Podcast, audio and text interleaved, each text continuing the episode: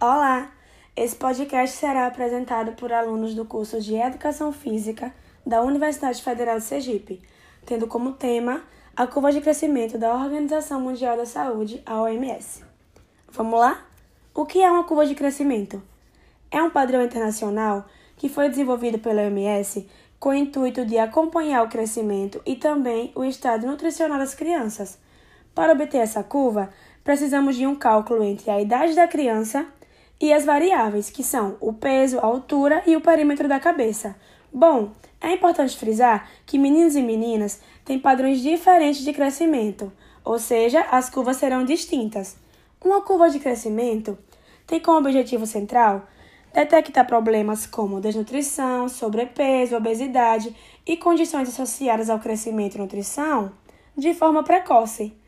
Ah, e o mais legal é que existem parâmetros padronizados, tornando possível avaliar crianças de qualquer país, independente da condição socioeconômica e do tipo de alimentação.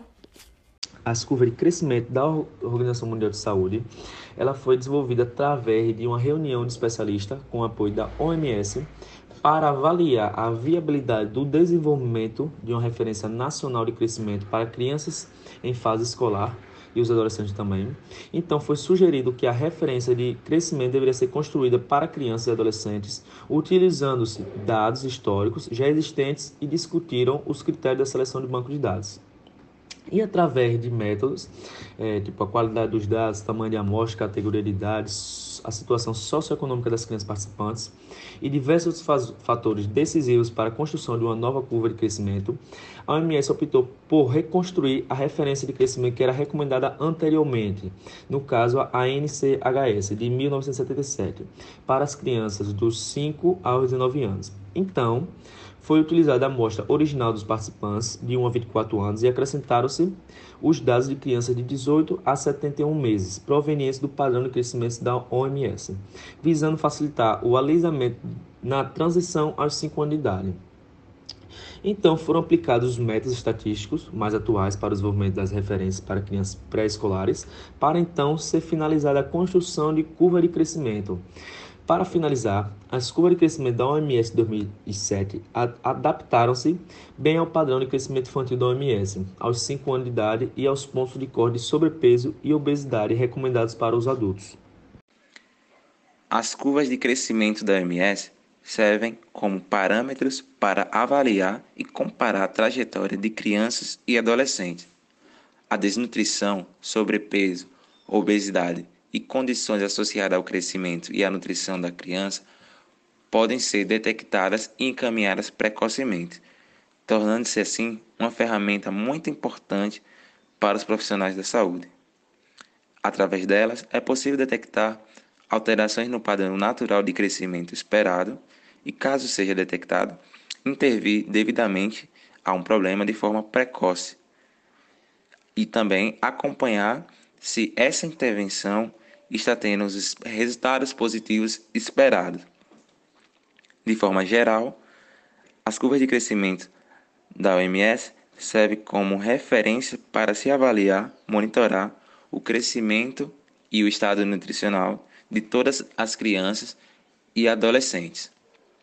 Elas são incorporadas nas cadernetas das crianças e adolescentes e têm a orientação do Ministério da Saúde e da Sociedade Brasileira Pediátrica que sejam utilizadas para acompanhamento médico do crescimento das crianças, além do uso da, no consultório, quando o pediatra costuma mostrar a evolução do bebê aos pais é importante que a própria família também tenha o registro para ter um acompanhamento de forma ampla. Bem, agora eu vou falar sobre como funcionam os percentis. As curvas de crescimento são compostas por diferentes percentis. Para que vocês possam entender de uma maneira mais fácil como elas funcionam na curva do crescimento, vou dar um exemplo para que fique mais fácil de compreender. Imagine a seguinte situação: 100 meninos saudáveis de 6 meses de idade espalhados por vários lugares do mundo. Então, o que a Organização Mundial da Saúde fez? Ela mapeou o peso do menino mais leve desses 100, considerando meninos saudáveis, Dos saudáveis, qual era o mais leve e dos saudáveis, qual era o mais pesado. Ela mapeou isso. A partir daí, entre o mais leve e o mais pesado, ela foi estabelecendo regras divididas em cinco percentis. Os cinco percentis são 3, 15, 50, 85 e 97. 50 significa a média. 50 seria aquele bebê médio.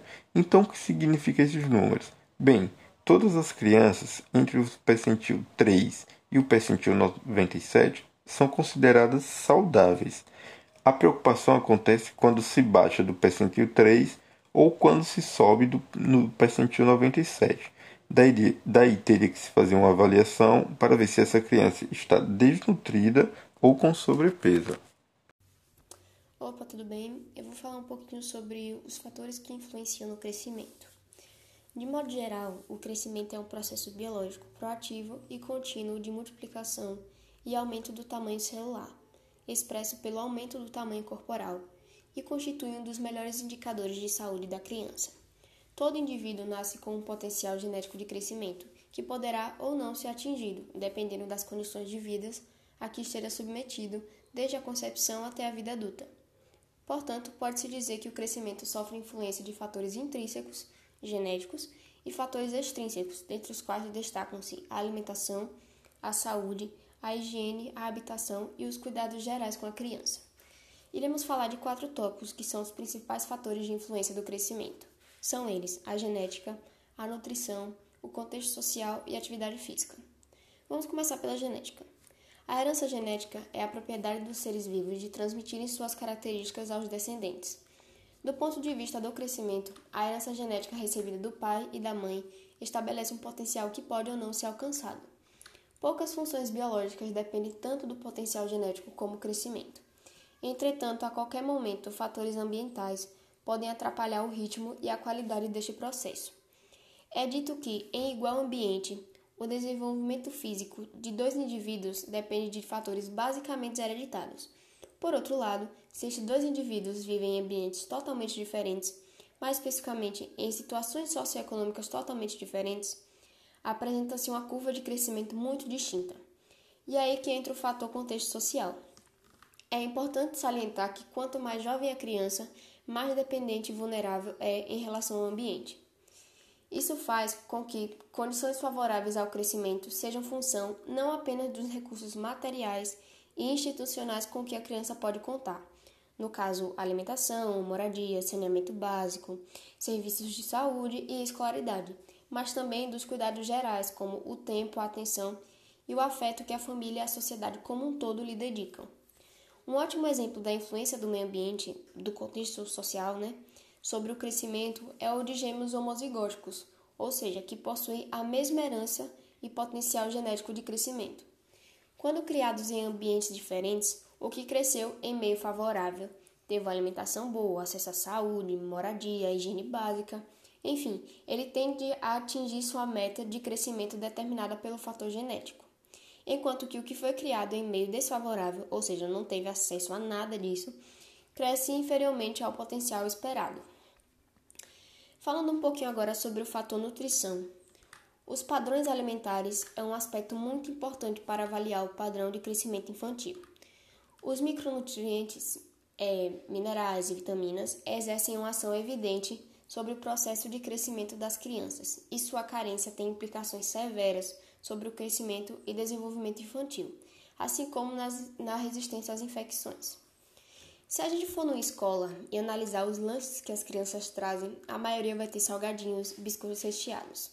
É muito difícil hoje em dia você ver uma criança levando frutas ou um sanduíche natural para lanchar no colégio.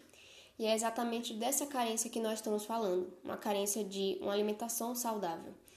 E este, este estado nutricional dos jovens é preocupante, uma vez que interfere, como eu já disse, no crescimento, também no desenvolvimento, na morbidade, na mortalidade e até mesmo no processo de defesa do nosso corpo. Bom, para fechar, vamos para o tópico de atividade física.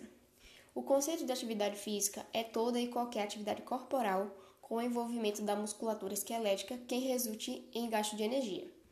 Em relação à estatura, é um pouco enganoso a gente vender para as pessoas que, olha, atividade física, faça atividade física que você vai atingir o seu potencial de crescimento. A atividade física vai ter pouca ou nenhuma influência no final da estatura das pessoas. Porém, nos demais elementos da composição corporal, a atividade física vai ser essencial. Então, sem dúvidas, nesse processo de crescimento e desenvolvimento, a atividade física tem um papel central. Mas a gente precisa saber em que, entender isso, para não cair naquilo de, ah, porque atividade física é bom para tudo, faça aí que é bom. Não é bem assim. Não é porque o indivíduo vai praticar basquete que ele vai atingir o pico de crescimento dele.